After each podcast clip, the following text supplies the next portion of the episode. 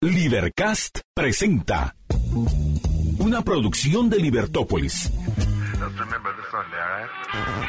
Día a día encontrarás los episodios de las emisiones correspondientes a nuestros programas.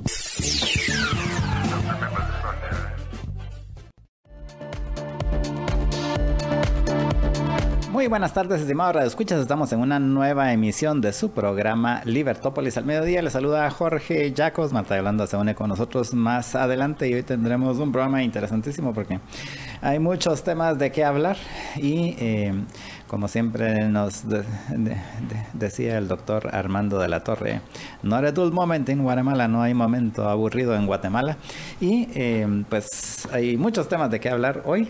Eh, en particular, vamos a tener una conversación más adelante. En los siguientes segmentos vamos a estar conversando con el abogado Ignacio Andrade y con él vamos a hablar acerca de el proceso de elección de los magistrados suplentes al em, Tribunal Supremo Electoral, que es parte de lo que están ahorita en lo que están ahorita en el Congreso. Y em, pues también vamos a hablar acerca de las implicaciones de al fin si se van a entregar, si no se van a entregar, si eh, ayer habían, incluso hasta estuvieron circulando eh, y, mucha gente lo compartió de que se habían entregado los magistrados. Eh, luego resultó que no, que era simplemente de que eh, se habían puesto a disposición de los tribunales, que no es necesariamente lo mismo. Y ahora pues hay nuevas noticias al respecto y pues de todo eso vamos a estar hablando con Ignacio Andrade. Esto es con relación al Tribunal Supremo Electoral. Pero ese es solo uno de los temas, porque por ejemplo, otro de los temas de que hay que hablar este, es con relación a la reunión de ayer de la fiscal general Consuelo Porras con el ministro de Gobernación y varios de los viceministros de Gobernación y que estuvieron ahí tres horas en, en reunión allá en el, en el edificio del Ministerio Público en, en la zona 1 y en el, barrio, en el barrio Gerona. Y luego pues dieron una conferencia de prensa en la que participaron ambos, tanto la fiscal general como el ministro de Gobernación. Y eh, pues aparentemente ahí estaban muy... Mm, eh, se habían calmado las aguas, pero ya hoy nuevamente el presidente en una conferencia de, de prensa pues indicó que están revisando qué van a hacer con esto de que la fiscal no se no haya no haya participado en las dos ocasiones que se le invitó a ir al al Palacio Nacional, no, no, a la Casa Presidencial, y, em, y, cómo van a enfrentar esto. O sea, básicamente, eh, básicamente lo que está diciendo, están analizando si pueden meterle alguna denuncia o algún antejuicio, presumo, eh, por em, no haberse presentado o no haber participado en las reuniones, porque en la segunda sí se presentó.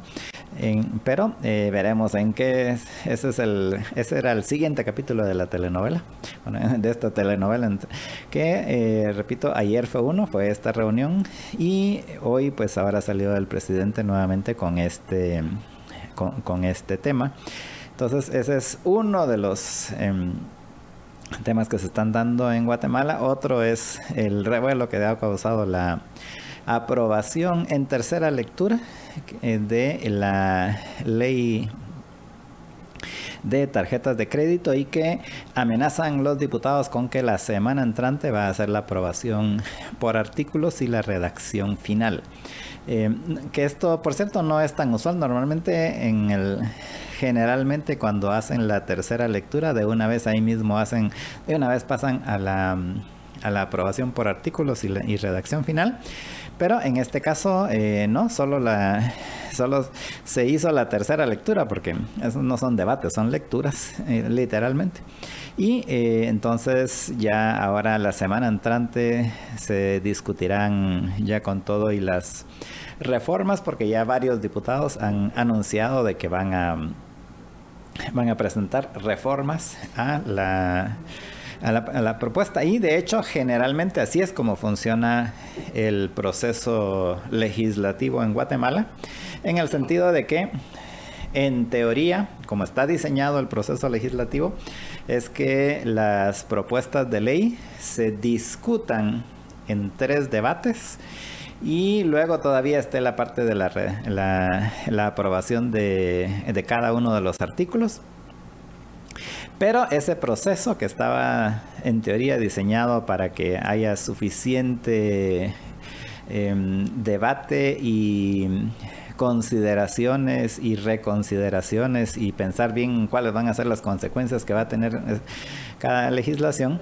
Eh, para eso estaba diseñado ese proceso, pero realmente no sirve para nada ese proceso porque eh, los, la costumbre parlamentaria ahora es simplemente que las tres lecturas son simplemente para cumplir con el requisito. Y entonces si ustedes ven alguna de las transmisiones, pues las transmiten ahí en el canal del Congreso, si ven ustedes las sesiones, pues entonces las lecturas, que, en teoría son debates, en primer debate, en segundo, aprobado en primer debate, aprobado en segundo debate, realmente es eh, aprobado en primera lectura y en segunda lectura porque no hay tal cosa como un debate, con muy raras excepciones, y em, se limitan simplemente a leer, o sea, el secretario del Congreso lee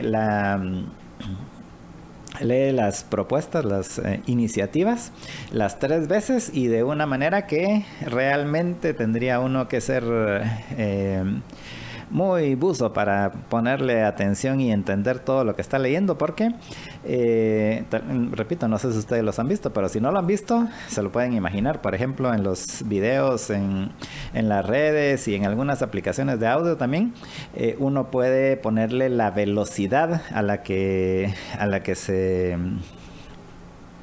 a la que escucha las grabaciones y entonces, eh, por ejemplo, si uno quiere hacer así, aprovechar el tiempo y hacerlo más rápido, entonces lo puede poner a, a, a 1.25%, a 1.25 la velocidad normal o a 1.50 la velocidad normal. Y entonces lo que hace es que se va leyendo más, eh, más eh, se va, le hace el play más rápido. Y, en, y entonces em, uno escucha lo mismo, pero así más rápido, ¿verdad? Así con, eh, incluso si uno lo hiciera así mucho más, o sea, si le subiera más la velocidad, tendría el efecto aquel de las ardillitas. ¿Se recuerdan el efecto de las ardillitas? Pues más o menos eso es lo que hace. Pues en el Congreso las lecturas de las iniciativas son precisamente así. O sea, viene uno, el secretario, alguien del, de la junta directiva y lee la, la iniciativa, pero la lee a una velocidad que realmente es casi imposible seguirle, seguirle la línea y no digamos entenderlo y no digamos discutirlo, ¿verdad? Y entonces simplemente la leen así a matacoche y entonces votan para que pase y todos votan que sí, que pase a la siguiente, a la siguiente ronda. Entonces, en otra sesión pues pasa la segunda lectura, en otra sesión pasa la tercera lectura porque tienen que ser en distintas sesiones estas lecturas y entonces y hay casos donde dependiendo de el interés y los votos que tengan, puede ser que en dos semanas pasen las tres lecturas y en otros casos pueden pasar años y no, y no pasan de alguna lectura. Y este caso precisamente es un ejemplo. Esta ley de las tarjetas de esta ley de las tarjetas de crédito fue la segunda lectura fue en el año 2019 y o sea hace casi cinco años cuatro años y pico y ahora hicieron la tercera lectura el martes y que pasó así, repito, eh, con voz de ardillita, pasó a la lectura. Y eh, pues ahora la semana entrante van a hacer la aprobación por artículos. Y entonces, ¿a qué se refiere esto? Entonces que tienen que leer cada artículo y luego tienen que votar por cada artículo si lo aprueban o no. Y en ese, hasta en ese momento es donde realmente hay algún debate en algunos, en algunos casos. Y adicionalmente hay modificaciones. Entonces los diputados presentan modificaciones y que se elimine este artículo y se reemplaza con esto. O que se le modifique esto a tal artículo. Y entonces tienen que aprobar todas estas modificaciones. Y si ustedes ven, por ejemplo, cuando se aprueba un decreto en el Congreso, resulta que está el texto así del, decreto y luego hay un montón de hojas adicionales donde están todas estas modificaciones y entonces al final no es ese el texto, sino es ese texto más las modificaciones las que realmente se aprobaron. Hasta después hay una comisión de estilo que hace las eh, junta el texto original con las modificaciones y hasta en ese momento pues ya se tiene cómo va a ser cómo va a ser cómo realmente fue aprobado el decreto Y en ese proceso, en teoría, van a estar la semana entrante. Entonces, ahorita pues no hay mucho que hablar con relación al tema de la ley de tarjetas de crédito porque no tenemos idea de qué van a aprobar la semana entrante, que es cuando hacen las modificaciones. Pero eh, sí puedo plantear algunos argumentos al respecto, pero eh, lo voy a hacer más adelante porque todavía hay otros temas. Solo ahorita recuerden que estamos en la introducción, entonces está el tema este de la de la ley de las tarjetas de crédito está eh, lo de los magistrados de la, del Tribunal Supremo Electoral, está lo de la, la, telenovela Ministerio Público Presidencia o Presidencia Ministerio Público y em, estos son algunos. Ah, y el otro tema es el convenio que firmaron ayer, firmó ayer el, el eh, presidente, el convenio, eh, ¿cómo le pusieron? Agrario, convenio agrario le pusieron, y en donde básicamente hizo un convenio con varios de los grupos estos de presión eh, campesinos, como el, donde destaca el CUC y, em, y, otros, y otros tres grupos. Y entonces, pues básicamente hicieron un convenio y que a muchos les ha parado el palo ese convenio, pero eh, hay que hacer la salvedad de que hay que va, va a haber que ver eh, los detalles más adelante y cómo lo implementan. Pero en general, básicamente están diciendo, pues vamos a hacer casi lo mismo que se ha venido haciendo siempre, solo que ahora lo vamos a hacer mejor porque ahora somos nosotros y lo vamos a hacer en conjunto con, con los dos estos grupos. Pero básicamente, si ustedes ven el convenio y los, los puntos que plantearon, pues básicamente son temas que ya existían, que ya estaban funcionando, probablemente no de la forma en que ellos quisieran que funcionara y entonces lo que dicen es que ahora sí lo vamos a hacer funcionar bien, veremos qué pasa. Pero, pero eh, básicamente a eso se refiere. Tal vez el, el punto crítico y que no se mencionó allí eh, es qué va a pasar, em, cuáles van a ser eh, los reclamos correctos, porque yo he escuchado después de eso algunos de los, de, los que han estado detrás de este de este convenio diciendo sí que entonces que ahora vamos a vamos a poder alegar de las tierras malavidas, así, literalmente así lo dijeron, pero, pero entonces uno se preguntaría, si son tierras malavidas, eh,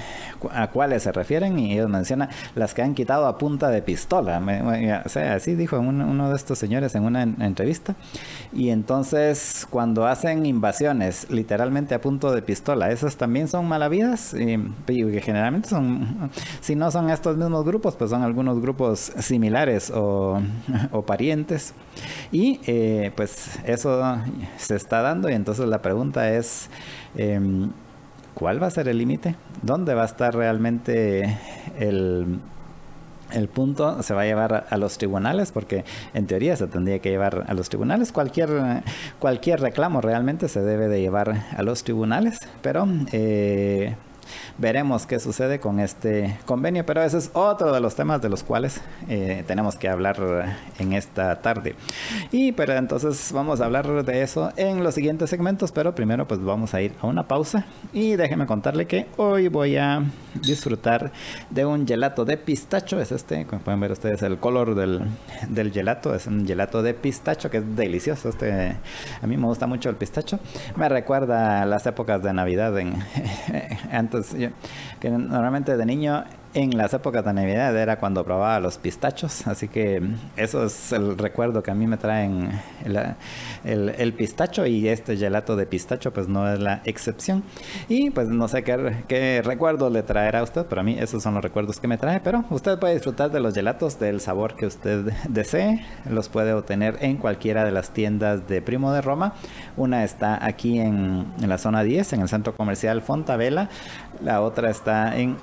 perdón la otra está en Carretera del Salvador, en el Centro Comercial Padera Concepción. Y la otra está aquí en la Roosevelt, en el picoteo del Centro Comercial Miraflores. En estos tres lugares, pues usted encuentra los gelatos de Primo de Roma para que pueda alegrar su vida con los gelatos artesanales italianos mejores del mundo mundial, que son los de Primo de Roma. Y, si no puede ir a ninguno de estos tres lugares, pues puede pedirlos a domicilio. Puede llamar al 3190 9912 12 3190 9912 es el teléfono celular y WhatsApp de Primo de Roma. Y si no tiene dónde apuntar ahorita y no se le quedó el número, pues no se preocupe, puede ir a libertopolis.com diagonal patrocinadores y ahí encuentra los teléfonos de todos nuestros patrocinadores, incluyendo el de Primo de Roma. Así que no se preocupe si no lo logra si no lo logra apuntar, no importa, ahí desde su mismo celular puede ir en el browser de libertopolis.com diagonal patrocinadores o incluso solo libertopolis.com y eh, ahí hay un botón de patrocinadores y eso lo lleva a esa página. Así que eh, si no pudo apuntar el teléfono, no se preocupe y si tiene dónde apuntar, pues es 3190 9912. Vamos a una pausa y regresamos en unos minutos. Estamos en su programa Libertópolis al mediodía.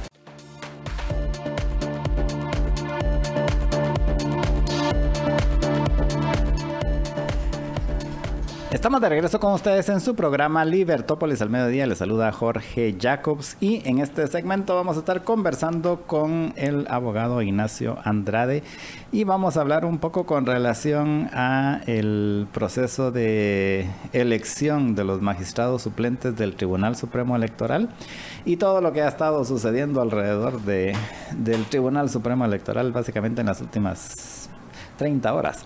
Y eh, pues de eso vamos a conversar con Ignacio Andrade. Así que le damos la bienvenida. ¿Qué tal Ignacio? ¿Cómo estás? ¿Me escuchas? Eh, sí.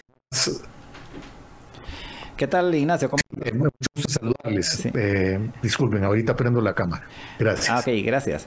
Y em, con Ignacio básicamente queríamos hablar un poco con relación a este proceso que se está dando hoy de la elección de los magistrados suplentes del Tribunal Supremo Electoral. Y tal vez la pregunta inicial es, ¿y por qué hasta ahorita se está dando? Eh, tomando en cuenta de que entiendo de que por lo menos una de estas vacantes está desde el inicio de esta magistratura, que fue hace, ¿qué? Dos años. Y, nunca se preocuparon en el Congreso por elegir a los suplentes. Eh, ¿Qué pasa en ese caso? Pues obviamente están, están vacantes los puestos, pero, pero ¿hay alguna repercusión legal de no hacer esa elección en su momento? Sí, a, ver, eh, lo, lo primero es el riesgo que acarreaba la desintegración del Tribunal Supremo Electoral. Eh, la ley electoral lo que dice es que ah, la elección se hace por medio de una comisión de, postulación. La comisión de postulación emite, digamos, una nómina de candidatos. De esta nómina de candidatos se emiten los, ah, se eligen a los titulares, a los magistrados titulares y a los magistrados suplentes. Solo rememorando un poco todo lo ocurrido. Hubo, ah, me parece que uno, hubo un magistrado que falleció y un magistrado que hasta donde recuerdo no aceptó el cargo. En ese momento era obligación del Congreso elegir a la persona que lo hubiera sustituido. Sin embargo, como, como quedó básicamente que habían cuatro y la necesidad básicamente de, de, elegir podía, de, de hacer esa elección, podía hacerse sin necesidad de mayor problema, por lo que dice el 127 de la ley, de, la, de la ley electoral, pues nunca se procedió a la elección. La razón por la que se está procediendo a la elección ahora es porque efectivamente hay un amparo que ordena que la elección se lleve a cabo. Existiendo ese amparo que ordena que la elección se lleve a cabo, eh, eh, ya toca llevar a cabo la elección. El artículo al que hago referencia, el 127, dice, en caso de ausencia temporal de alguno de los magistrados propietarios, eh, se escogerá a los magistrados que corresponda llamar por sorteo entre los suplentes. Es decir, voy a poner el ejemplo de uno de los magistrados que están de vacaciones y que cuyo antejuicio fue declarado con lugar, que sería el licenciado Rojas Cetina. Cuando él falta, no se llama al suplente eh, de él, sino se llama a uno de los suplentes por sorteo. Entonces, no había habido necesidad de, de, tener, digamos, a los, a los suplentes eh, electos en forma completa. El problema que hay ahorita es un problema muy peculiar. Hay cuatro magistrados titulares eh, que si son llamados a primera declaración y son ah, suspendidos en el cargo por razón de haber sido ligados a proceso, en ese momento el Tribunal Supremo Electoral no podría quedar integrado porque hay solamente tres suplentes. Entonces, hoy por hoy no hay un Tribunal Supremo Electoral que pueda quedar eh, integrado y de hecho está desintegrado desde el mes de diciembre. Por, en este momento por falta temporal, pero posteriormente en caso de proceso penal en el cual los magistrados eh, antejuiciados puedan ser eh, ligados a proceso, en ese caso la ausencia de ellos y la suspensión duraría todo lo que dure el tiempo en que ellos estén ligados a proceso. Entonces, el riesgo de no elegir, que creo que fue lo que la Corte de Constitucionalidad tomó en consideración, fue el riesgo de no elegir hace que los magistrados no, el, el tribunal se quede desintegrado por mucho tiempo. Y esa es la razón fundamental por la que hay que proceder a esta elección. Y, en, caso, en caso de que... Mm, ahorita me surgió una duda en lo que mencionaste.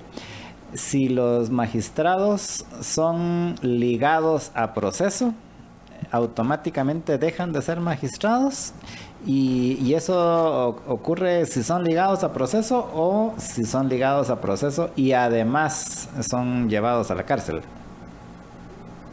Eh, la la ley en materia de antejuicio eh, indica básicamente que al quedar, digamos, con auto de prisión eh, provisional, eh, que es el equivalente de ser ligados a proceso, estos magistrados quedarían suspendidos en el ejercicio de su cargo por todo el tiempo que dure el proceso.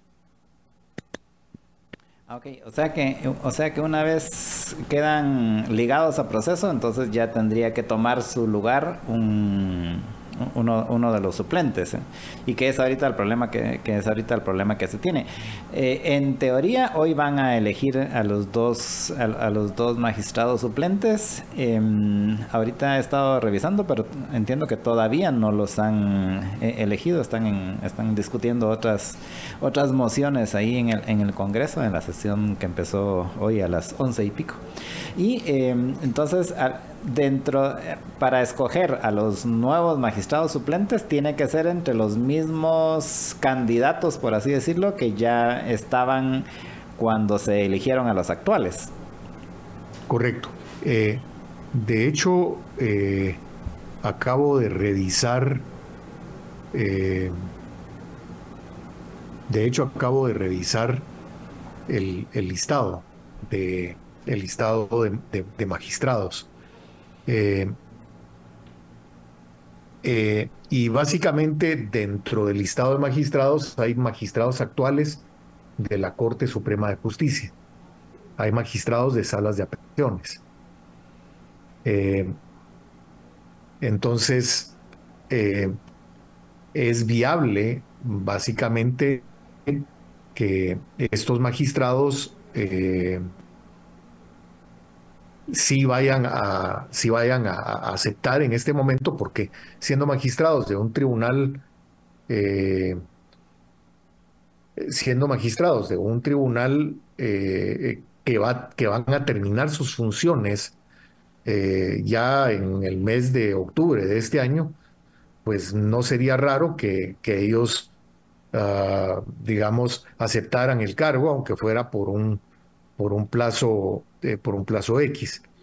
Cuando los magistrados son de carrera, eso hay que decirlo, no muy les gusta aceptar suplencias y ese es, eso creo yo que va a ser un, elemento.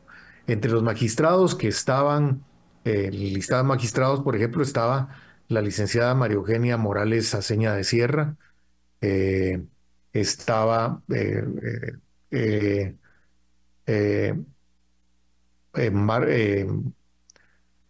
Pablo Adolfo Leal Oliva, Marco Antonio Cornejo Marroquín, él, él, por cierto, sí fue electo magistrado ahorita, Julio Enrique Dougherty Likens, Rosa, Rosa, Mariela Rivera Acevedo, Marta Lidia Nig Patzán, Jorge, Jorge Arauz, en fin, había pues básicamente, y hay, hay todavía dentro de ese listado, pues eh, gente que, que efectivamente son, eh, tienen, tienen en este momento carrera judicial y eso es algo que ellos tendrán que, que ver. Entonces, elegir magistrados suplentes que vayan a aceptar la magistratura eh, sí va a ser un reto. Y, y, ¿Eso que implica, por ejemplo, el que sean magistrados suplentes, pueden seguir en su cargo de magistrados en la Corte de Apelaciones una vez no los llamen a, quedarse como magistrados titulares en, defecto de alguien, de uno de los titulares que ya no esté? Es que el problema es cabalmente ese. el problema es que no los pueden eh, es que no pueden, tienen que escoger uno de los dos cargos públicos, no se puede ejercer dos cargos públicos al mismo tiempo. Y, el, que, y el que está como suplente, por ejemplo, aquí en el Tribunal Supremo Electoral, eh, está solo así en, en, stand-by hasta que lo llamen porque falta alguien. Eh, las magistraturas suplentes han, han operado de forma diferente ha habido tribunales electorales que han sido inclusivos y básicamente permiten la participación de los suplentes sin eh, pero lo que la ley señala es que los suplentes son llamados a integrar solamente en caso de ausencia temporal de los titulares. Entonces, eh, eh, los magistrados suplentes solo participan en las, en las sesiones del Tribunal Supremo Electoral cuando son llamados. Digamos, ese fue el caso, por ejemplo, del, magistrado Noé Ventura Loyo. Él era magistrado eh, o, juez en su momento del, de, un tribunal, me parece que era del orden penal, y él no aceptó la magistratura suplente eh, porque le inhibía de, digamos, de seguir ejerciendo la, la judicatura y a él, pues, le convenía desde un punto de vista económico, por supuesto, tener un cargo permanente en el organismo judicial. Entonces, ese es el reto de, algunos, de algunos magistrados y, por eso eh, aquí lo que, lo que creo que va a pasar en el Congreso es, son dos posibilidades. Eh, uno es que el Congreso privilegia a los que no ejercen judicatura en el organismo judicial y el otro, por supuesto, son las preferencias de orden político de, magistrados que, que, son más eh, afines, digamos, a al, grupo de coalición que está ejerciendo el poder en el legislativo en este momento.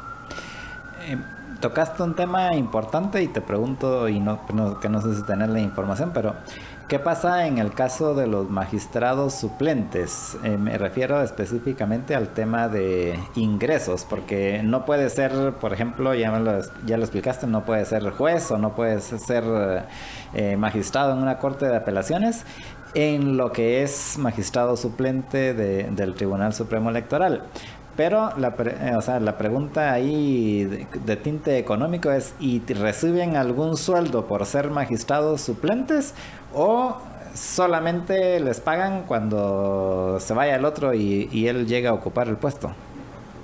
Hay un reglamento interno del Tribunal Supremo Electoral que establece cuál es el cuál es el monto y cómo se pagan los cómo se pagan los emolumentos eh, a a, los magistrados. Generalmente, y quiero, quiero, quiero confesar que este es un tema eh, del cual tengo poco conocimiento, eh, generalmente los, los que ejercen suplencias en, en, el, en el Estado no pueden devengar un salario más allá que por los servicios que efectivamente prestan. Entonces, eh, generalmente cuando hay suplencias, el pago se hace, digamos, por asistencia a una, a una, a una reunión. Sí confieso en este caso que es una materia que no domino que, no domino a la perfección, entonces puedo estar equivocado con esto. Porque en ese caso, entonces, eh, básicamente los que son magistrados suplentes tienen que trabajar en el área privada, ya sea que tengan su bufete de abogados o lo que sea, eh, mientras mientras digan, mientras estén de suplentes, porque no van a vivir de ser magistrados suplentes, ¿no? Exacto, exacto.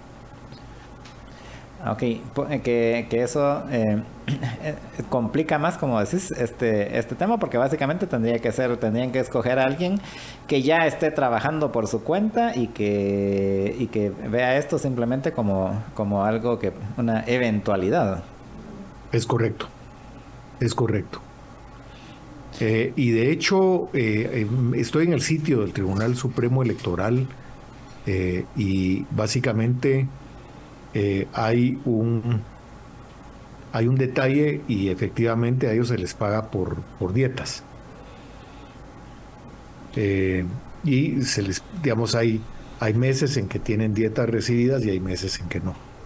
Sí, entonces por definición tienen que tener ellos su propia fuente de ingresos, que puede ser ya sea que trabajen en, alguna empresa o que tengan su propio bufete, que normalmente lo más, normalmente lo más probable es de que sean abogados. ¿no? Correcto. Correcto. Digamos, tengo, por ejemplo, la, dieta del magistrado suplente Álvaro Ricardo Cordón Paredes.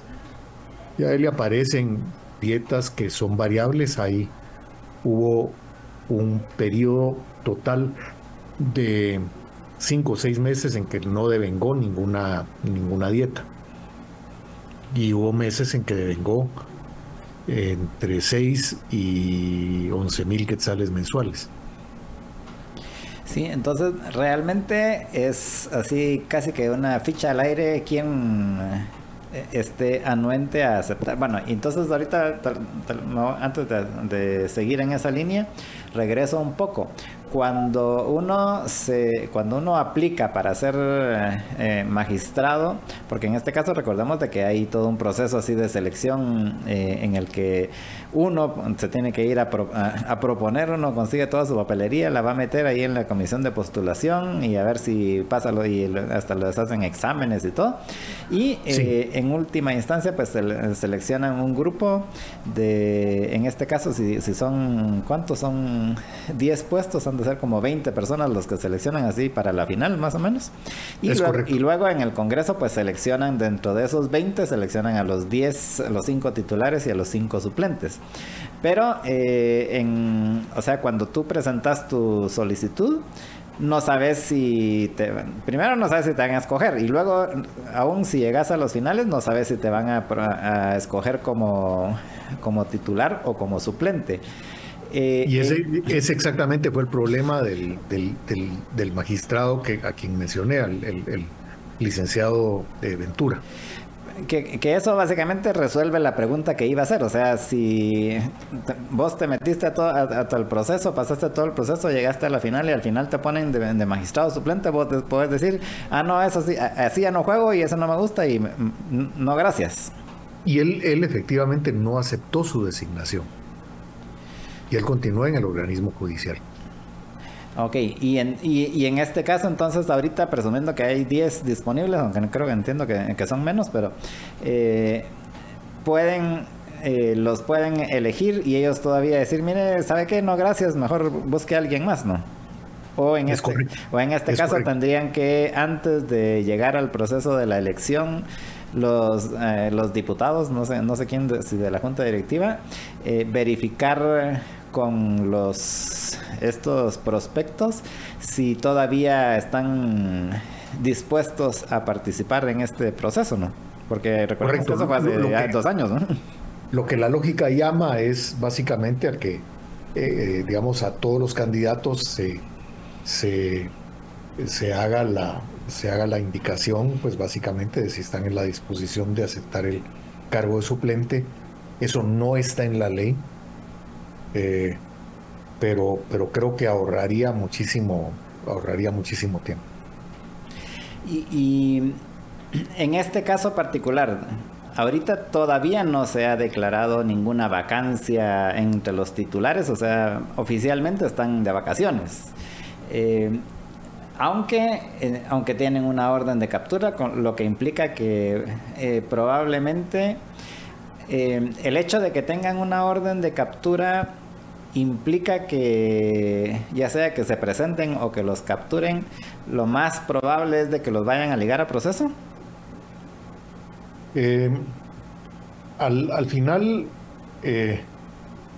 lo que la hay que decir varias cosas. La declaratoria con lugar del antejuicio no quiere decir que en automático eh, haya una haya una declaración, digamos, o haya un, uh, un anticipo de que la persona va a ser ligada a proceso. Eh, lo que son, son básicamente dos cosas diferentes las que tienen que pasar. La primera es el tribunal de primera instancia que no participó en el antejuicio. Ese no vio absolutamente nada del antejuicio de los magistrados que se vio en el Congreso. Ese juez de primera instancia el Ministerio Público le presenta una solicitud eh, de, que, que gira una orden de detención. Y la detención de una persona constitucionalmente solo puede darse cuando hay información eh, que la persona que se cometió un delito y que hay una posible participación de la persona cuya detención se ordena. Ese, digamos, eso es un, umbral muy bajo en, en, tema de prueba para, para poder sobrepasar. Por umbral quiere decir yo tengo que pasar una puerta. Esa puerta es una puerta muy fácil de pasar. La siguiente puerta que tiene que pasar, eh, digamos, los, los ante el juez, los magistrados, es que el Ministerio Público eh, tiene que probar, además de la existencia del delito, que haya indicios racionales de, culpabilidad o, indicios racionales de que la persona pudo haber cometido el delito. El indicio racional es una serie de evidencias y de pruebas eh, que permiten decir, ah, en este caso es posible que esta persona si haya cometido, en el caso de los magistrados, es un delito de fraude, es un delito de que engañaron al Estado y lo, y lo hicieron perder en su patrimonio. Ese es, digamos, lo que se les está indilgando a ellos, entre, entre otras cosas, es la principal. Eh, si a ellos los detienen, a ellos se les dice, mire, a usted se le está sindicando en este momento de que usted básicamente hizo X, Y y Z cosas y por eso cometió esta figura y esto lo acredito con estos indicios.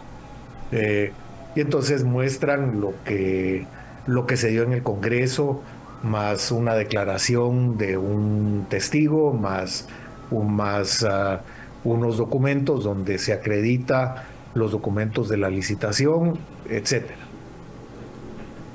Eh, cuando hacen todo eso, el sindicado puede ejercer lo que se llama su, su defensa técnica y, su defensa material. Su defensa material es, mire, es imposible que yo haya ejercido esto porque eh, eh, lo que me resultó a mí es que yo no participé en ninguna de las decisiones que aparecen acá y porque el hecho de que yo no participé en esto eh, yo no puedo haber cometido el delito y entonces el tribunal todavía puede decir que uno de los magistrados, a pesar de que ya no tiene derecho de antejuicio, no es ligado a proceso. En ese caso, ese magistrado puede regresar perfectamente a su cargo a pesar de que haya perdido su derecho de antejuicio. Digamos, ha habido muchos casos de diputados que nunca, eh, el caso del diputado Linares Beltranena hace algunos años, él nunca, él fue el antejuicio de él se declaró con lugar, pero a él nunca se le, eh, se le ligó a proceso. Él por eso terminó su cargo de, diputado en su momento. Asumamos por un momento dado que el tribunal dice sí, ustedes sí son ligados a procesos, entonces en ese caso quedan en suspenso de su cargo. Ahí se llama a los suplentes a llenar la, la, la titularidad. Eh, y entonces por esa razón los suplentes a quienes se les llena la, la titularidad eh, eh, están por lo pronto en un caso de ausencia temporal. Eh, y por esa razón los suplentes, digamos, toman el cargo sesión por sesión. Esa es, digamos, la expectativa razonable que debiera de haber en un caso en que uno se presentan o bien son capturados, el juez los liga a proceso, algunos de ellos los ligados a proceso los suplentes eh, por el por digamos por sorteo eh, entran a, resolver en lugar de los de los titulares. Ese es, ese es lo que puede pasar. Eh, no, sé si no sé si contesté demasiado y entonces eso confundió un poquito las, las, cosas pero pero con mucho gusto lo aclaro. Pero el, el resumen básicamente es de que el se necesita que liguen a proceso y que eso depende de al final la decisión del juez, indistintamente de que ya le hayan quitado el antejuicio y de que, de que incluso hasta podrían, por ejemplo, que en haber girado una orden de captura y al final cuando llegan a presentarse a la audiencia de primera declaración resulta que no hay suficientes pruebas y entonces eh, no lo ligan a, proceso en, ya en ese momento, aunque hubiesen girado una, orden de, captura. Eh, es correcto, en ese caso eso se llama, se dicta lo que se llama una falta de mérito. Se llama falta de mérito porque no hay indicios, el juez no encontró las razones justificables suficientes. El juez en el caso de, de ligar a proceso tiene que hacer un razonamiento de por qué los indicios presentados son suficientes. Otra pregunta, el cuando estos magistrados, eh, si fueran ligados a proceso y entran los, los suplentes, ¿cómo operan las suplencias en este caso? Porque, por ejemplo, en la Corte de Constitucionalidad, cuando eligen a los magistrados, de una vez eligen, eh, por ejemplo, el que va, va el, que va electo por la San Carlos. Entonces eligen a un titular y a un suplente nombrados por la San Carlos. Y entonces si el titular nombrado por la San Carlos en algún momento deja el cargo o no puede ejercer el cargo, quien lo suple es el, el suplente nombrado también por la San Carlos, no el que nombró el presidente, por ejemplo. En el, caso, en el caso del tribunal, ¿cómo funciona si todos son nombrados por el Congreso? ¿Es así? En, el caso del tribunal es curioso porque la suplencia funciona por sorteo. No funciona de que hay un tribunal, hay un magistrado titular y hay un suplente de ese titular. Generalmente las suplencias que son de un funcionario particular, nombrado de un magistrado particular, es cuando la persona representa a, un, a un órgano o a un sector. Eh, por, ejemplo, Junta Monetaria. El Congreso de la República elige un representante ante Junta Monetaria y elige un suplente. Eh, mismo caso que en, un, que en el caso de la, de la Corte de Constitucionalidad. Eh, lo que, la, lo que la ley electoral dice es que en caso de ausencia temporal de alguno de los magistrados propietarios, se escogerá a los magistrados que corresponda llamar, pero dice por sorteo de los suplentes en cada ocasión. Entonces es sesión por sesión del tribunal que se llama a un suplente y se le llama por sorteo. O sea que las posibilidades, o sea, eso hace todavía más remoto la posibilidad de que vayas a, realmente ejercer como, como magistrado titular. Eh, eh, por ejemplo, en este caso particular, para quienes vayan a ser electos, porque no solo está el, el hecho de que quién sabe si van a ligar o no a proceso a los magistrados titulares, sino que adicionalmente, aún si los ligaran, tampoco eso te, tampoco eso te da una certeza de que vayas a hacer, a ejercer como magistrado titular, porque va, a depender de, del sorteo, y si decís que es el del sorteo en cada sesión, todavía más. O sea, las ¿qué? las posibilidades están en contra de, de, todos los de todos los candidatos. E, efectivamente. Entonces, si es por eso, por, por eso la, la, la eh, no es fácil la, elección que tiene el Congreso, eh, eh, digamos, por delante. Es, es, es una elección complicada porque puede darse el caso de que elijan a un magistrado que no quiera o que no pueda aceptar el cargo por tratarse de una suplencia y, y la suplencia le puede representar una merma importante de ingresos si es que trabaja con el Estado. Sí, entonces realmente es complicado esta elección y es complicado aceptar para quien, aunque por otro lado tal vez tal vez eh, alguien que sí tenga eh, que sí tenga otro trabajo que sí pueda ejercer siendo suplente, pues lo puede ver realmente como una, una buena oportunidad en el sentido de que para principiar es solo va a ser así de vez en cuando, así conforme la ficha, conforme la suerte le caiga y adicionalmente no va a tener el problema de estar en una de, tener que organizar una elección porque el periodo que resta para este para esta magistratura no llega hasta la elección del 2027 correcto. Así es. Voy a y, nada más hay un tema que todavía es eh, más complicado eh, eh, vamos a asumir por un momento dado, y esto eh, lo más probable es que no se dé, pero asumamos por un momento dado sin que uno de los magistrados dice, sí, yo voy a aceptar un cargo y como acepto cargos, entonces tengo derecho básicamente a una sentencia reducida. En ese caso, la vacante ya no es por suspensión, sino es porque la persona ya no llena los requisitos legales. Entonces, en ese caso, la vacante se convierte en definitiva. Al convertirse en definitiva la vacante, el efecto es que el suplente electo en primer lugar por el Congreso es el que toma la titularidad.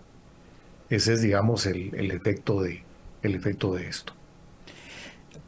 El, que en este caso tocaría eh, de entrada a los tres suplentes que están ahí, porque estos los eligieron antes de los que elijan hoy, ¿no? A los tres suplentes que ya fueron, que ya fueron electos desde el principio, exactamente. Así es. Sí, o sea que de los, sí, bueno, en, o sea, la, que aún para, ¿qué? Para quienes sean electos ah. ahorita, el mejor, mejor, mejor escenario posible es que tenga un 50% de posibilidades de ser magistrado titular, ¿no? Eh, para el electo ahorita, las posibilidades de ser titular eh, probablemente lleguen a un máximo de un 50%. Máximo, y ese es con dos condiciones previas que cuando uno ve los temas de probabilidades, si uno tiene dos condiciones previas, las probabilidades se minimizan mucho. Entonces, entonces realmente, aún, en, aún bajo, bajo una circunstancia extrema, es, es poco probable que un magistrado electo hoy pueda asumir una titularidad. Sí. Y, una última pregunta, Ignacio. El, como en teoría, pues no puede, no puede ahorita funcionar el pleno eh, ¿qué pasa con actividades como, por ejemplo, la CAME, famosa, la, comisión esta para las modificaciones a la ley electoral? ¿Puede funcionar aunque no haya un pleno? Eh, no, el problema en términos generales es que el, el tribunal puede, por medio de la presidencia, ejercer ciertas funciones administrativas eh, pero no puede ejercer las funciones jurisdiccionales eh, típicas. Voy a poner el ejemplo. Ah, puede haber recursos derivados de las elecciones que todavía están pendientes de resolver. Asumamos, por ejemplo, que hay un amparo que se declara con lugar y que se le ordena al Tribunal Supremo Electoral eh, volver a resolver por razón de, la declaratoria con lugar del amparo. El amparo necesita eh, que el Tribunal Supremo Electoral esté integrado. Y entonces, en cuanto a esas funciones, es sumamente complicado. Eh, el Tribunal Supremo Electoral, a resultas de la CAME, tiene funciones de iniciativa de ley, pero para que pueda ejercer su función de iniciativa de ley, el tribunal tendría que estar integrado. Entonces, eh, la, la CAME, eh, en términos generales, puede, digamos, seguir operando y puede seguirse recabando, recabando eh, informes y solicitudes de, de, miembros del, de miembros de la sociedad civil para que la para que la CAME básicamente haga ciertas propuestas de modificación, pero esas propuestas de modificación eventualmente tienen que ser aprobadas por el seno entero del Tribunal Supremo Electoral. Esa es la, esa es la, gran, la gran dificultad. Eh, lo, que, eh, lo que dice es el 129 de la ley electoral es que para que el Tribunal Supremo Electoral pueda celebrar sesión se requiere la presencia de todos sus miembros. Entonces, los actos que se requiere que haga el Tribunal Supremo Electoral, eh, eh, pues básicamente requiere que el tribunal esté integrado en términos generales. Ok, o sea que al final mucho va a depender de qué suceda hoy en el Congreso, porque todavía hace cinco minutos acaban de terminar ya de las lecturas iniciales de algunas de algunas iniciativas, o sea que probablemente en, un rato vayan a empezar la discusión esta del, de la elección de los magistrados, así que veremos qué sucede hoy. Muchas gracias Ignacio por haber estado con nosotros en esta tarde. Con mucho gusto, muchas gracias por la invitación y gracias a la audiencia. Gracias y seguiremos más adelante porque todos los días hay temas nuevos aquí en, Guatemala. Así que muchas gracias. Estuvimos conversando con el abogado Ignacio Andrade. Vamos a ir a una pausa y regresamos con ustedes en unos minutos. Solo antes de ir a la pausa, eh, déjeme contarle que usted si usted se dedica a la construcción, sabe lo importante que es para cada una de sus obras crear ambientes con estilo y lo invitamos a que encuentre la mejor calidad y el diseño adecuado para cada uno de sus clientes visitando los showrooms de Samboro o ingresando al sitio samboro.com. Ahí encuentra los catálogos de todos los productos, de los pisos, de los azulejos, de las fachaletas, con las cuales usted puede hacer maravillas ahora con los productos cerámicos de Samboro. Recuerde samboro.com o cualquiera de los showrooms de Samboro y samborice todos sus proyectos con Samboro.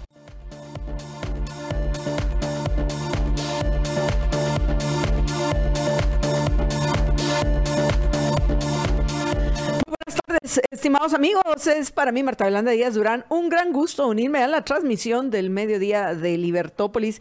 Y bueno, en fin, en el segmento anterior suficiente hablaron Ignacio y, Jorge acerca del tema del Tribunal Supremo Electoral y, de, las, y los distintos escenarios que, se pueden dar. Se enfocaron principalmente en el tema de la elección que se supone se va a dar hoy en el Congreso de la República. Sin embargo, yo, solo para ir terminando este tema, sí soy de las que considera, como lo he dicho desde un principio, que esa compra se debe de investigar.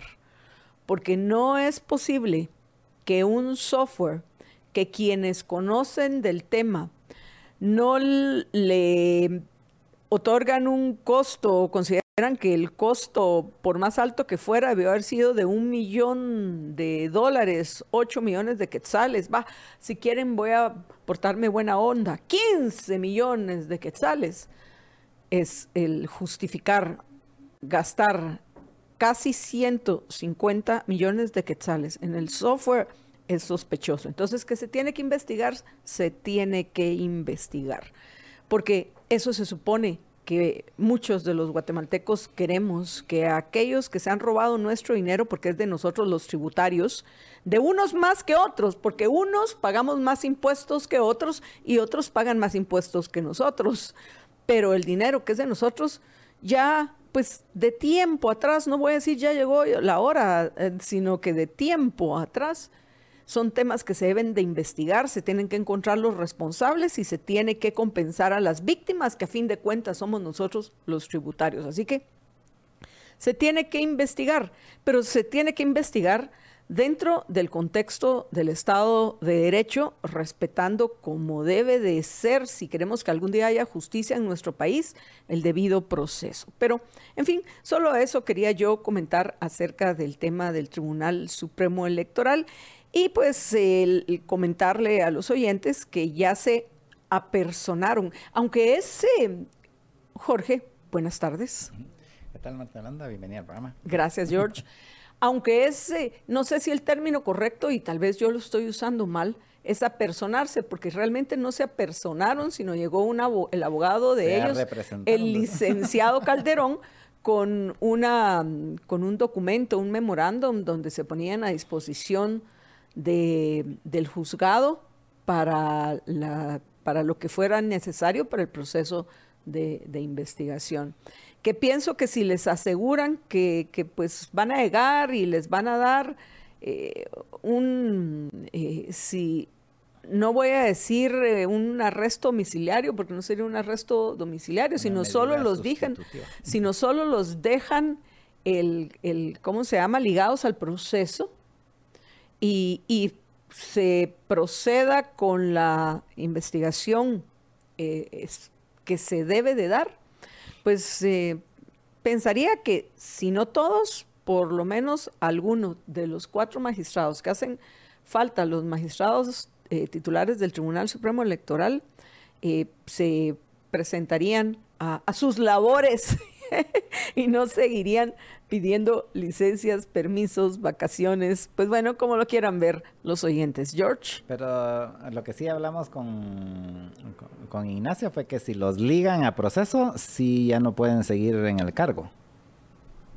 Pues o sea, no, no, o sea, no es que los destituyan, pero quedan separados temporalmente del cargo en lo que resuelven. Pero bueno, pero pueden estar aquí en Guatemala mientras resuelven el, el, el, asunto. Y total, si ya hoy se finalmente quedan electos, eh, deciden los diputados quiénes van a ser los eh, magistrados suplentes que hacen falta, pues ya se puede integrar el Tribunal Supremo Electoral. Y como bien comentaste, Jorge, ya el trabajo que les queda a los magistrados del Tribunal Supremo Electoral en el tiempo que, que, que van a seguir ejerciendo como tales, pues ya no incluye lo más complicado que es un proceso de elecciones.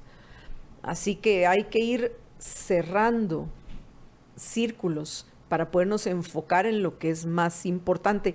Y hablando de cerrar círculos, parece que hay reporteros que no entienden de ese tema. Tenemos el, el video de, de, lo que sucedió en la conferencia de prensa de Bernardo Arevalo, donde lo que estaban haciendo es presentando al, grupo élite de, policías que, van a estar a cargo de, las extorsiones. Eso era, entiendo, el motivo principal de, de esta conferencia de prensa, pero parece que hay entre los eh, eh, entre el medio periodístico y los reporteros como hay una especie de obsesión con Consuelo Porras porque en lugar de comentar lo que por lo menos lo que yo he leído y según la conferencia de prensa y las declaraciones que han hecho tanto el ministro de Gobernación como la fiscal general, la reunión que tuvieron ayer fue positiva, constructiva y era, pues esperábamos nosotros, y lo mencioné por lo menos yo con, Juan, Pablo Álvarez, mencionamos que era pues el principio de que de esa limar asperezas que, que es necesario que haya entre el Ejecutivo y el Ministerio Público para que cada uno cumpla con su tarea como debe de ser. Pero como que hay algunos, Jorge, que, que, están obsesionados con Consuelo Porras. Vamos a ver, tenemos la más eh, reciente eh, el más reciente respuesta que da una pregunta eh, sobre este tema, Bernardo Arevalo, que es ahora el, uno de los temas que están discutiéndose en redes sociales. Entonces, como saben los oyentes, por tanta desinformación que hoy hay, nosotros preferimos ir a la fuente primaria. Y la fuente primaria, pues, de, de esta de este tema es el, el, siguiente, la siguiente respuesta del presidente Arevalo. Listo, Alex, adelante, por favor. Teniendo en cuenta que ya ella pues ya fue eh, invitada a dos reuniones, me gustaría saber si habrá otra invitación, ya que ella alegaba de que tenía que haber sido un gabinete específico.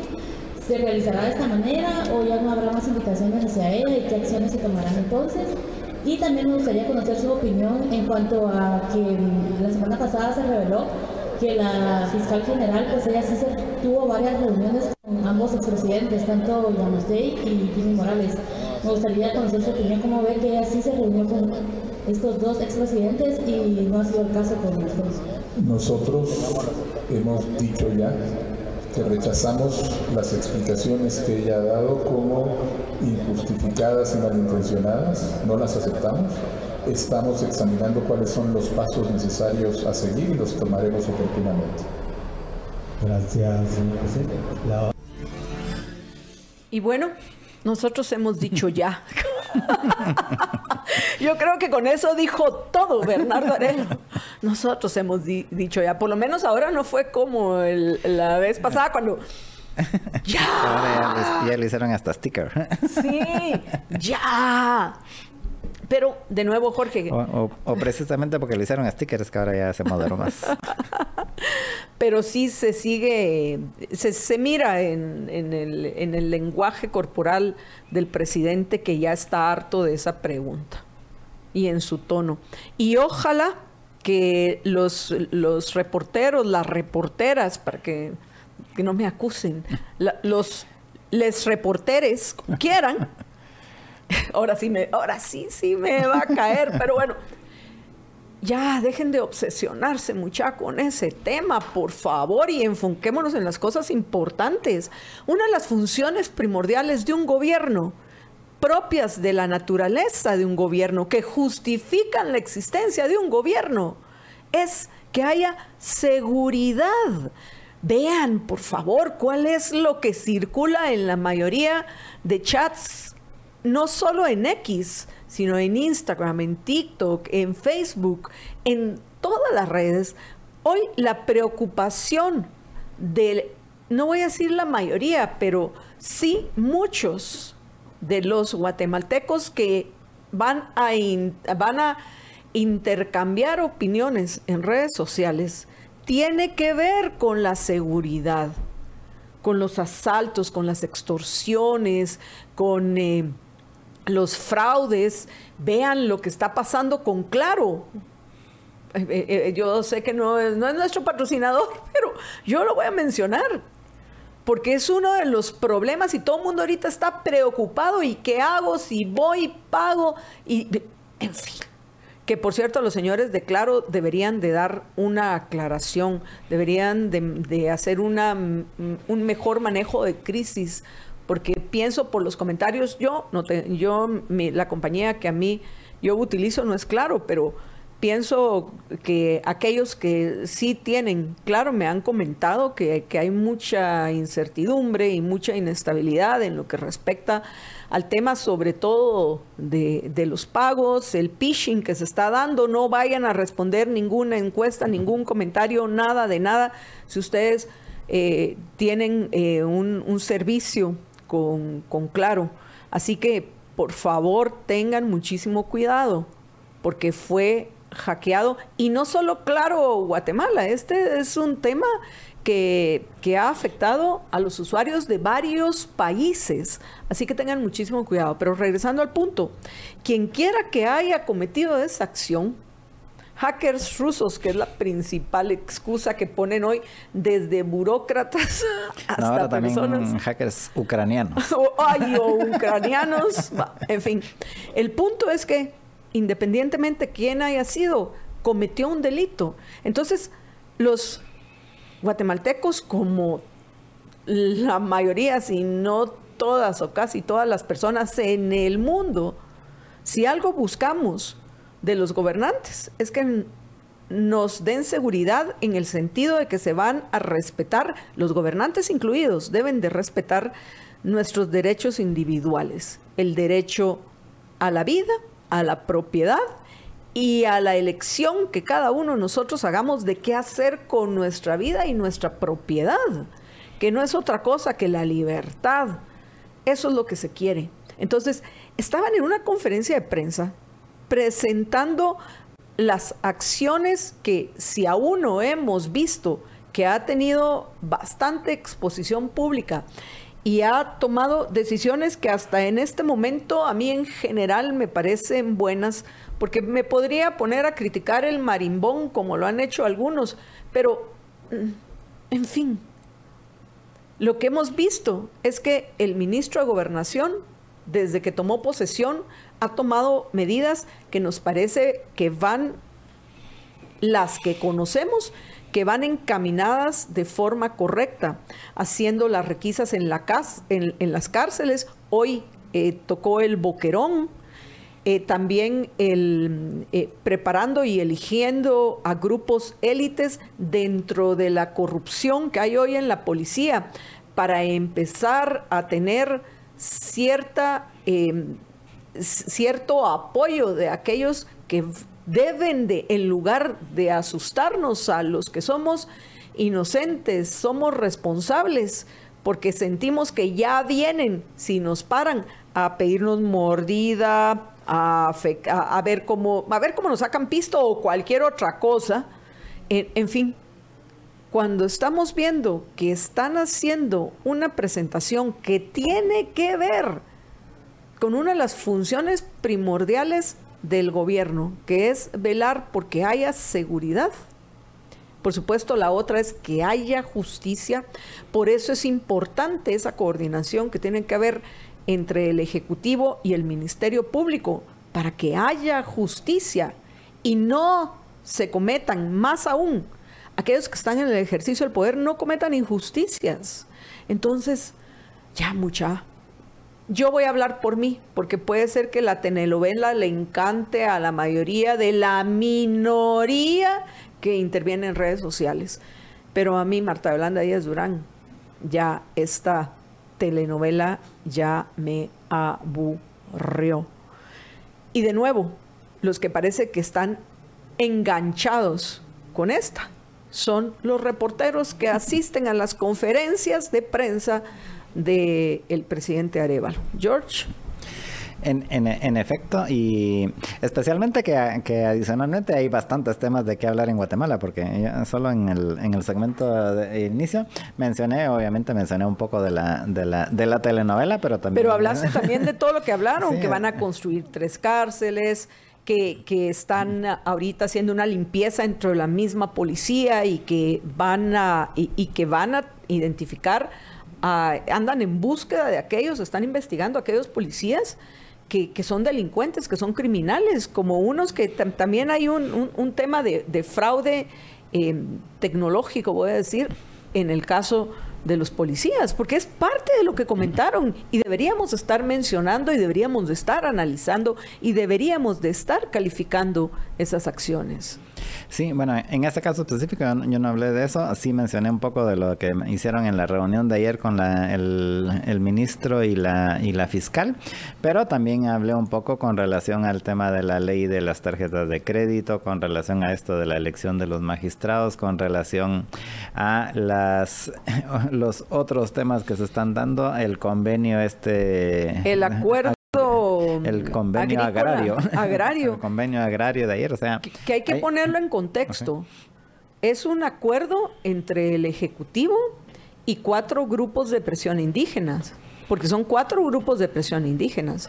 Entonces... Liderados por el CUC. Sí, entonces hay que poner en contexto y que al final invitar a diálogos y hacer mesas donde se junten a charlar, a, a, parlar, el término que quieran. Ok, pues lo pueden hacer. Pero de el dicho al hecho hay un gran trecho. El Ejecutivo tiene un límite. Y el límite es el respeto a los derechos individuales de todos, incluido el derecho a la propiedad. Así que, de nuevo, estos cuatro grupos de presión indígena representan a los miembros, los, los, las cabecillas de esos grupos representan a los miembros de esos grupos. Tal vez. Pero formalmente representan a los miembros de esos grupos, pero a nadie más. Pero como aquí cualquiera se, se, eh, se se autoproclama representante de las mujeres, de los indígenas, de, los gays, de los gordos, de los flacos, de los blancos, de los morenos, de los peludos, de los calvos, cualquiera. Viene y se autoproclama representantes de estos colectivos generales. Y me pregunto, ¿han al universo de los miembros de esos colectivos les han preguntado, primero, si quieren que los representen y segundo, los temas para los cuales quieren que los representen? Porque tampoco en caso existiera algún proceso que sí les diera esa representación. No es un cheque en blanco, pero como hay más personas con mentalidad dictatorial en Guatemala de lo que la mayoría imagina. Vemos estos resultados de autoproclamados defensores de los pobres que terminan haciendo más pobres a los pobres, que no les queda otra más que decidir emigrar arriesgando su vida. Y si logran llegar a la frontera, si esa frontera es la frontera de Texas, ahí se van a eh, ir a, topar con, el gobernador Abbott y, sus soldados y, esa qué barbaridad. Y, y, esos obstáculos que han puesto que ya han cobrado la vida de varios inmigrantes. No, eso no se hace. Pero al final, todos estos compatriotas nuestros que se ven obligados, nosotros conocemos varios casos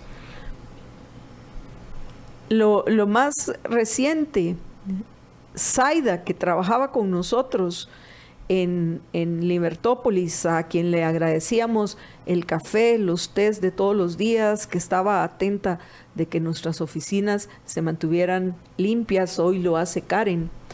Alguien apreciado y valorado en Libertópolis tomó la difícil decisión de emigrar para alegría del equipo Libertópolis, Zaida ya tiene ya un par de meses de estar en Estados Unidos, está trabajando en una empresa de limpieza que se dedican a eso, pero en un país donde tienen unas reservas de capital mucho mayores que las que tenemos en, Guatemala, que hace que esos trabajos, el, el trabajo en el cual tiene experiencia Zaida, sea mejor pagado que en Guatemala.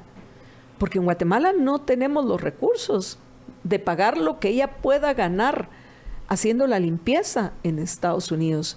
Y no solo eso, me contaban ayer eh, Silvia, otra miembro en nuestro equipo, que le, le mencionaba a Zaida que ahora está aprendiendo a manejar.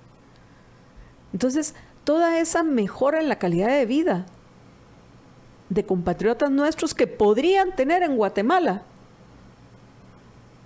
las, entre comillas, buenas intenciones de, ciertos eh, líderes o cabecillas de grupos de presión que dicen que trabajan por los pobres. Realmente no. Trabajan para sí mismos y buscando privilegios para sí mismos y adquiriendo esos privilegios para sí mismos, violentando los derechos individuales de otros. Así que no se vale. Para mañana ya vamos a tener eh, analizado, porque saben que, que más de esto, pues por el momento no quiero yo comentar acerca de este acuerdo, porque por eso es que nos eligen la mayoría de quienes nos escuchan. Por supuesto, hay quienes nos escuchan porque les encanta sufrir. Yo ya les he dicho, pare de sufrir. No escuche Libertópolis o no escuche Libertópolis al mediodía si tanto sufrimiento le causa. Pero al final parece que el ser humano, hay, hay muchos que por motivos que habría que verlos desde un punto de vista psicológico, eh, pues tienden a ser masoquistas. en fin, pero la mayoría de quienes nos escuchan lo hacen porque saben que en Libertópolis vamos a, presentarles a ustedes una visión objetiva de los hechos. ¿Por qué? Porque es nuestra misión en Libertópolis la búsqueda de la verdad de los hechos. Y la búsqueda de la verdad de los hechos no es otra cosa que los juicios, las ideas, las opiniones que compartamos con ustedes estén sustentadas con los hechos de la realidad. Nos gusten o no esas verdades, si no las buscamos, si no las eh, justificamos de una forma objetiva, con los pelos de la burra en la mano para decir de qué color es, nos estamos engañando a nosotros mismos.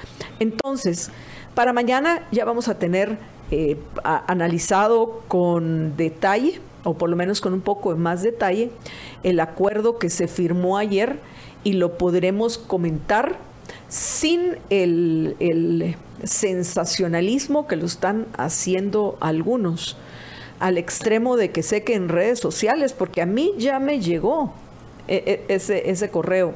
Están diciendo, así comenzó la reforma agraria de Arbenz, el decreto 900, que ese decreto de Arbenz era de Arbenz o era del Congreso. Buena pregunta, según yo era del, Congreso, pero obviamente fue... Eh, bueno, pero si fue del Congreso, o sea, lo, tenía que aprobar el Congreso, pero ha de haber sido iniciativa de Arbenz. O sea, Puede haber sido, pero porque el, presidente tiene iniciativa de ley. Otra cosa es que se lo aprueben en el Congreso. Sí, pero el punto es ese, que le bajemos algunas linitas a la intensidad emocional y analicemos las cosas tal cual son dentro del contexto correcto. ¿Para qué? Para que en el momento que empiecen a llegar iniciativas violatorias de los derechos individuales al Congreso. Estemos listos para dar la batalla de las ideas como debemos de darlas. Yo pues parece que solo pasé saludando a los oyentes, pero espero haber em, compartido eh, temas que, me parecen importantes eh, antes de, retirarme, pero sí pienso, Jorge, un par de cosas más que, me gustaría o algunas cosas más que me gustaría eh, comentar con, los oyentes. Bueno, esta firma con estos grupos de presión campesinos que firmó eh, Bernardo Arevalo ayer, los vamos a comentar mañana. Me parece interesante, Jorge, pero también hay que profundizar con un poco más de detalle que el superintendente de Administración Tributaria decidió subir la meta de recaudación tributaria, que por cierto, hay que recordar que no lo había querido hacer para asegurar su puesto. ¿Les puedes explicar a, a los oyentes por qué? A pesar de que ya tiene un par de años superando la meta de recaudación anual, no la subían, Jorge, porque de nuevo, acá hay que tomar en cuenta ¿Cómo asegura su chance el superintendente de administración tributaria? George. Sí, en, en cómo funciona la ley de las ATES de que todos los años se revisa, o sea, se establece una meta, se hace una meta de recaudación y, eh, y eh, es así un contrato, literalmente es un contrato entre el, entre el superintendente y el ministerio, el ministerio de Finanzas en representación del gobierno y em, entonces se evalúa cada año su labor con base en si llegó a esa meta o no llegó a esa meta. Ese es el factor principal. Hay otros, pero el factor principal es si llegó a la meta o no llegó a la meta.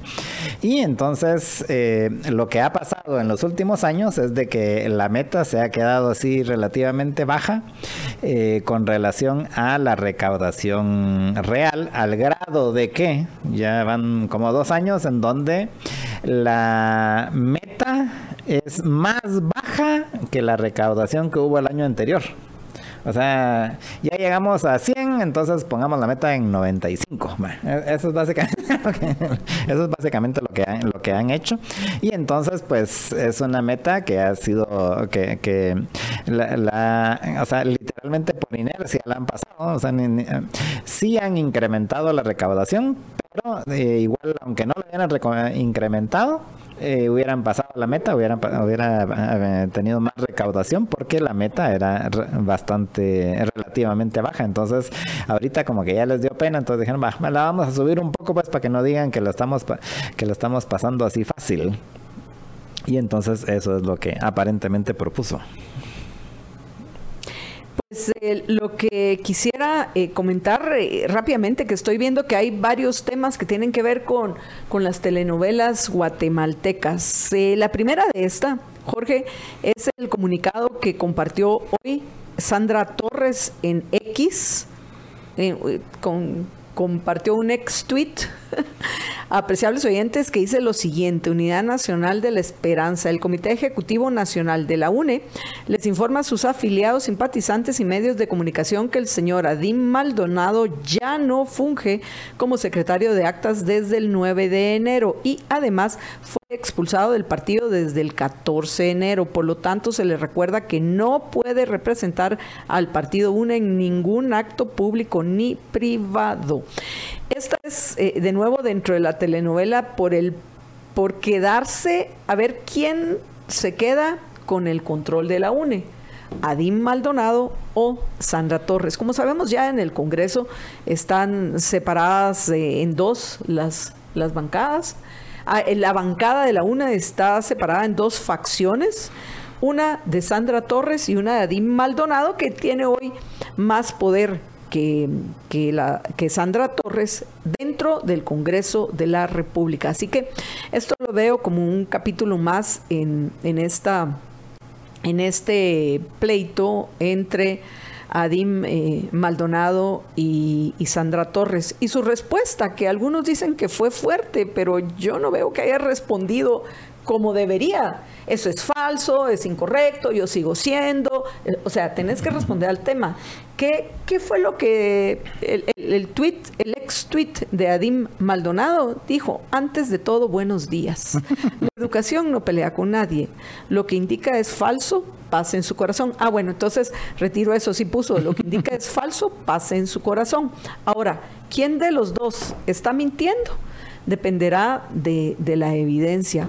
Así que esperemos que en algún momento esto llegue a, los tribunales correspondientes para que se defina quién, quién es el dueño de, la UNE como partido, si Adim Maldonado o Sandra Torres. De ahí, eh, otra nota que me parece importante tiene que ver con, la jalada de orejas que le deben de haber dado al canciller Carlos Ramiro eh, Martínez por las eh, declaraciones que dio de fortalecer el interés que tenía en fortalecer las relaciones comerciales con la República Popular de China, que no es la otra más que la China de Xi Jinping, la China comunista, cuyo realmente sistema, que algunos dicen que es capitalista, es totalmente falso. O sea, no es medianamente falso, no es solo falso. Aquí, aunque sea redundante, voy a agregar el totalmente falso. ¿Por qué? Porque la si mucho, la economía china la podemos llamar mercantilista. O el término que me parece contradictorio que utilizan algunos, eh, capitalismo de Estado, que también, en mi opinión, lo más correcto debería ser mercantilismo de Estado. Y que el sistema siendo, sigue siendo un sistema dictatorial. dictatorial. Entonces, el... Y, y controlador hasta donde ya no. Eh, y, y, que pues me imagino que con esta ratificación, el canciller ratificó al embajador de la República que, eh, que, que por medio de un comunicado, Voy a leerles lo que dice, abro comillas, el canciller ratificó al embajador de la República China, Taiwán en este caso, en Guatemala, Miguel Li Jay Sao, el reconocimiento de ese país como una nación independiente con la cual se comparten valores democráticos y de respeto mutuo. Esa es otra nota que me parecía importante resaltar, Jorge. Y hasta ahí me quedo. Sí, porque ya tenemos que ir a la pausa. Pero yo me despido, apreciables amigos, y por supuesto estoy de regreso mañana al mediodía. Cuídense muchísimo si tienen eh, miedo de lo que pueda pasarles con la enfermedad neurológica que ha aquejado a 62 compatriotas nuestros, porque ese es el número de contagiados, por lo menos hasta hoy en la mañana. Yo, mi recomendación es que cuiden su sistema digestivo, además de tomar las medidas que el mismo Ministerio de Salud ha, propuesto, que básicamente es eh, ser limpios, o sea, tiene que ver con la higiene personal, el cuidado que se tiene con los alimentos y por supuesto cuidar su sistema digestivo. Yo lo hago tomando todos los días como hábito de vida. El aloe vera gel de ELA que pueden pedir al 49 50 34 14. 49 50 34 14. WhatsApp de ELA donde pueden pedir su aloe vera gel de ELA para cuidar su sistema digestivo. Cuídense muchísimo que una sola vida tienen. Sean felices, muy pero muy felices.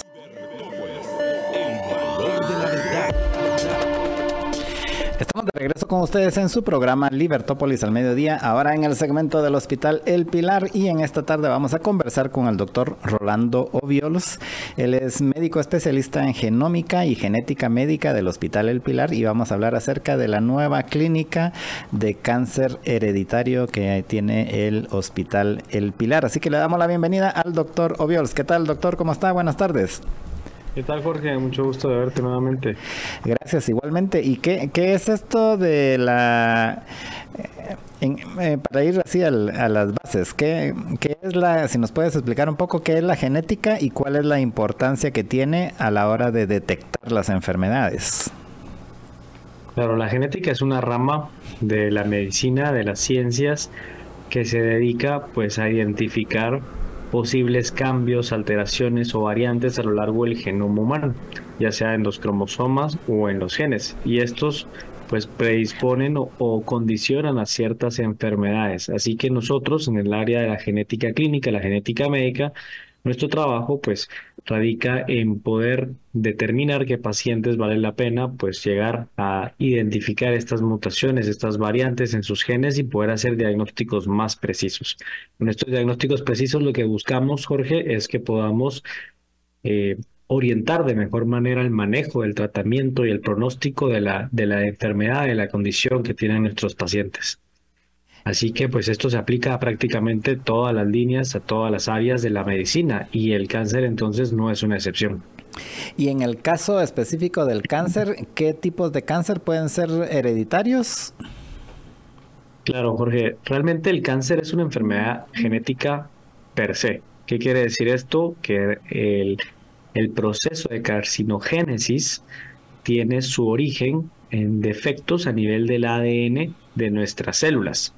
Y esto sucede para todos los tipos de cánceres. O sea que eh, por, definición es hereditario, o sea, lo, traemos ya en los genes, ¿no? No, no, necesariamente. la enfermedad es genética, pero que algo sea genético no quiere decir que se pueda heredar. Entonces, justamente ahí es donde nosotros en la genética clínica tratamos de distinguir los pacientes que tienen un cáncer que fue producido por mutaciones genéticas, por cáncer, por mutagénicos, por cancerígenos, pero que lo adquirieron a lo largo de su vida versus aquel que sí tenía una predisposición en sus genes que pues le condicionan a tener algún tipo determinado de cáncer. Sobre todo los cánceres que más vemos que pueden tener un componente genético y a la vez hereditario tienden a ser aquellos como por ejemplo el cáncer de mama, cáncer de ovario, cáncer de próstata, cáncer de páncreas, cáncer de colon y recto y algunos otros. Pero realmente todos los cánceres son una enfermedad genética. La diferencia entonces, Jorge, es que no todos se heredan. No todos los tipos de cánceres se heredan. Y eso es lo que nosotros en la clínica eh, de genética es lo que tratamos de determinar, identificar pues a qué paciente es el que realmente tenía una predisposición. ¿Y, hay alguna estadística, por ejemplo, de, tomando en cuenta que el cáncer entiendo que es una de las principales razones a nivel mundial de, de muerte, ¿hay alguna estadística de qué porcentaje son hereditarios y qué porcentaje son solo genéticos? Ajá, muy bien, así justamente porque son enfermedades genéticas. Sí, realmente la estadística nos habla que del 10 al 20% de todo el cáncer en el mundo es genético y es hereditario. ¿Qué quiere decir eso? Que la mayoría del cáncer es, genético, pero se adquiere a lo largo de la vida. Entonces, pues nosotros en genética y en oncología tenemos diferentes criterios que utilizamos para, para sospechar que un paciente pueda tener un cáncer de origen genético, pero que además pueda ser hereditario. Entre estos criterios, Jorge, quizá sea importante para la audiencia. Eh, normalmente lo pensamos en personas jóvenes que tienen, que tienen cáncer. Una edad temprana para cáncer se considera bajo los 50 años. Eh, que son pacientes también que puedan tener cáncer bilateral. Esto quiere decir que si es un órgano que tiene dos partes, como por ejemplo la mama, como por ejemplo los ovarios, como por ejemplo el riñón, el cáncer esté presente en ambos órganos. Aquellos casos en donde hay historia familiar que se venga pues viendo en, una, en un árbol genealógico, en un familigrama, vamos viendo que se va comportando o se va presentando, mejor dicho, el cáncer en varios familiares y es del mismo tipo o son más de tres familiares y de diferentes tipos, también nos van llamando la atención. Y así hay una serie de criterios que nos dicen, ok, esta persona podría tener un cáncer que además, si es hereditario, caer dentro de ese porcentaje, esta estadística del 10 al 20%. Si es así, de igual manera, los criterios clínicos por sí solos no nos, no nos sirven de diagnóstico y es ahí en donde utilizamos diferentes herramientas, pruebas moleculares para confirmar en dónde está el defecto a nivel de qué gen, qué tipo de defecto es, es decir, qué tipo de mutación. Y a partir de ahí, Jorge, pues nosotros empezamos a diseñar un plan de prevención, de monitoreo, de vigilancia, de detección temprana para ese cáncer y poder guiar de mejor manera el tratamiento eh, que debería recibir por parte de todo el equipo oncológico. Solo para eh, tratar de entender, porque ya me perdí un poquito. Si, eh, según lo que me dijiste, el 80%, 80 o 90% son solo genéticos, no son, de los cánceres, son solo genéticos, no, no necesariamente hereditarios. Que, quiere, que según entiendo, quiere decir que lo adquiere uno en, en la vida a través de un gen que, que, se, que muta, o sea, un, así un, un, Frankenstein que tiene uno ahí adentro.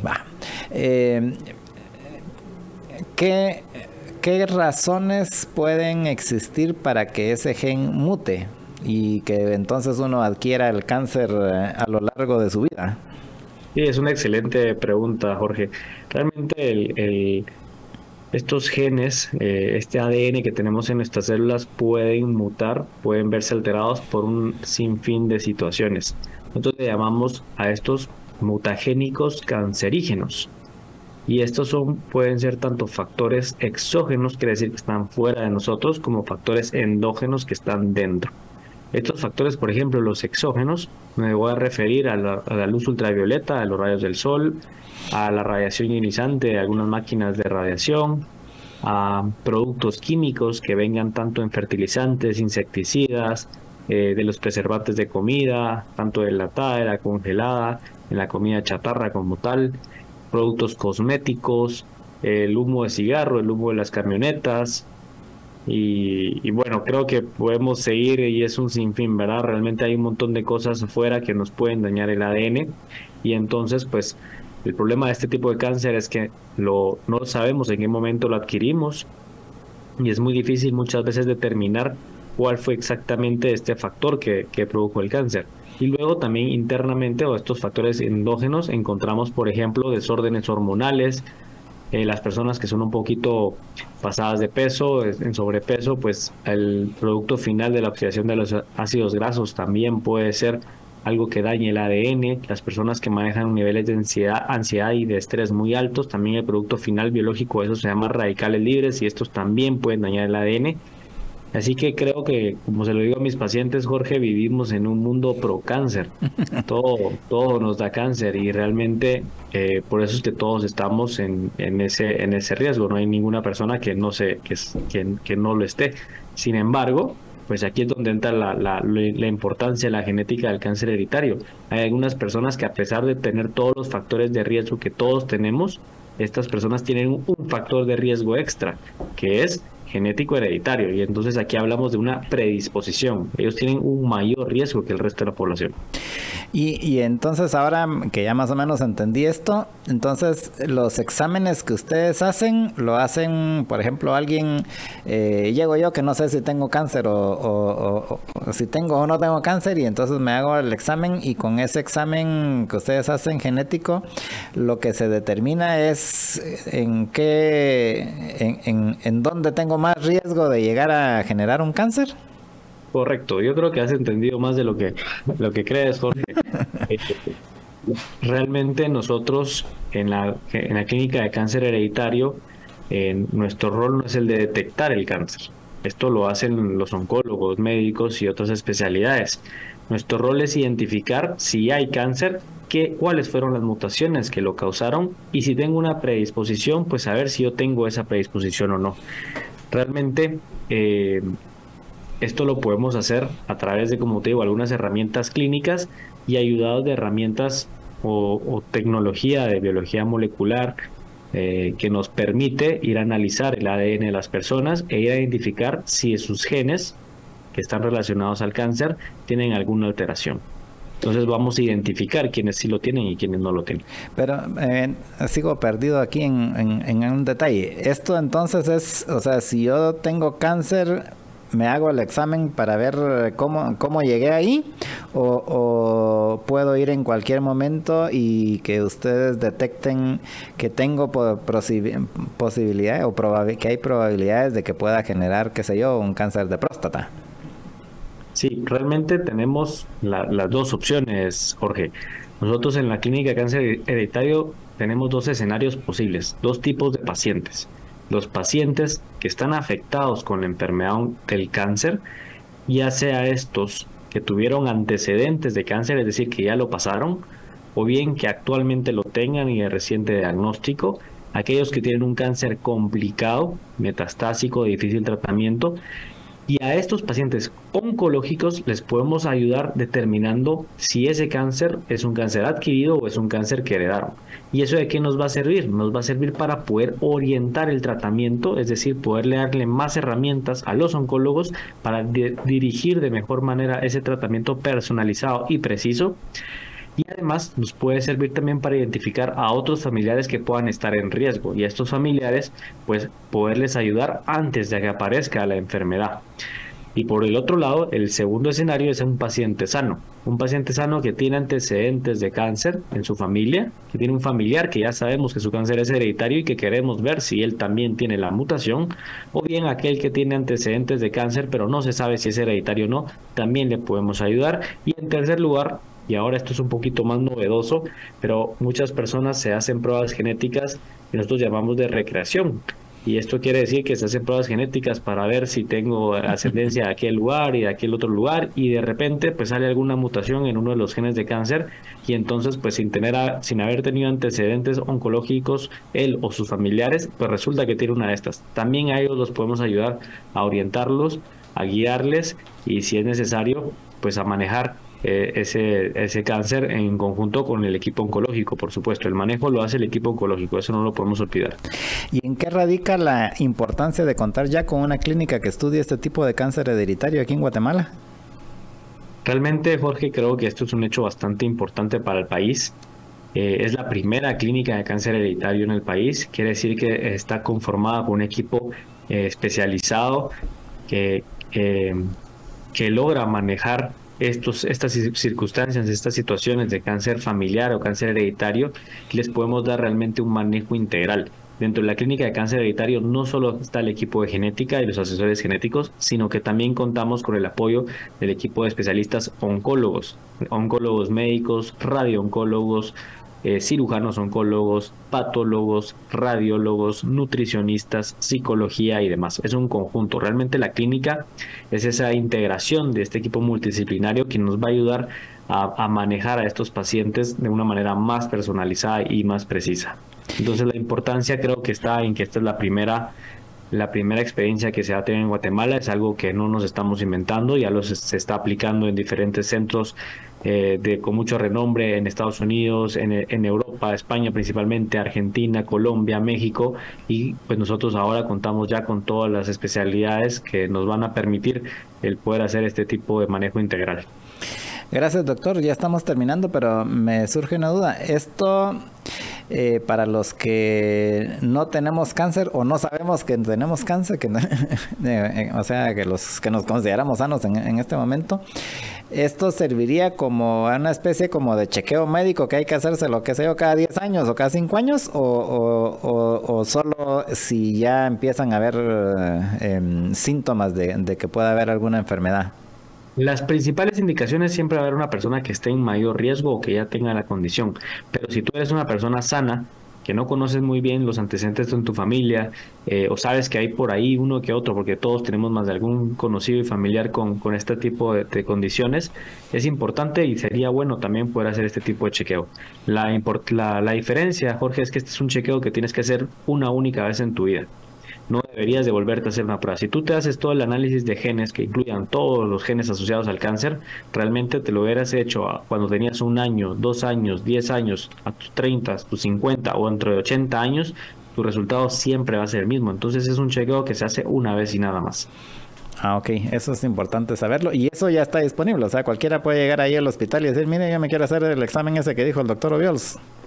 Eso está súper disponible para todos, los esperamos con muchísimo gusto. Realmente para nosotros es importante y para el Hospital del Pilar también es importante el poder apostar por esta genética preventiva, por esta, por esta medicina preventiva, por esta medicina de detección temprana en donde todas las condiciones son de un son un poquito más sencillo de manejar. Bueno, pues muchas gracias, eh, doctor Robiols, por, por su información y eh, em, me imagino que muchos, así como yo, ya están interesados en ver eh, cuándo se van a hacer esta prueba, porque me parece una forma interesante de poder uno prevenir para estar, durar más tiempo en esta vida, que es lo que creo que casi todos queremos. Claro que sí, Jorge, realmente los esperamos a todos con, con con, mucho, con, mucha ilusión. Eh, nosotros hacemos dentro del flujo de trabajo de la clínica, lo primero es una consulta, un asesoramiento genético pretest para valorar quién, quién sí tiene un, un riesgo y quién eh, amerita de alguna manera hacer este tipo de pruebas y qué es lo que significa y ahí explicaremos un montón de cosas y posteriormente pues a quienes sí se les estará realizando la, prueba genética por supuesto. Muchas gracias, estuvimos conversando con el doctor Oviols, nos eh, seguiremos conversando más adelante con el doctor, muchas gracias y a todos nuestros eh, radioescuchas pues le agradecemos su sintonía y los invitamos a que continúen con los programas de Libertópolis. Libercast presentó una producción de Libertópolis. Recuerda suscribirte y dejarnos cinco estrellas para que continuemos trabajando en producir más podcasts de tu interés. Libertópolis.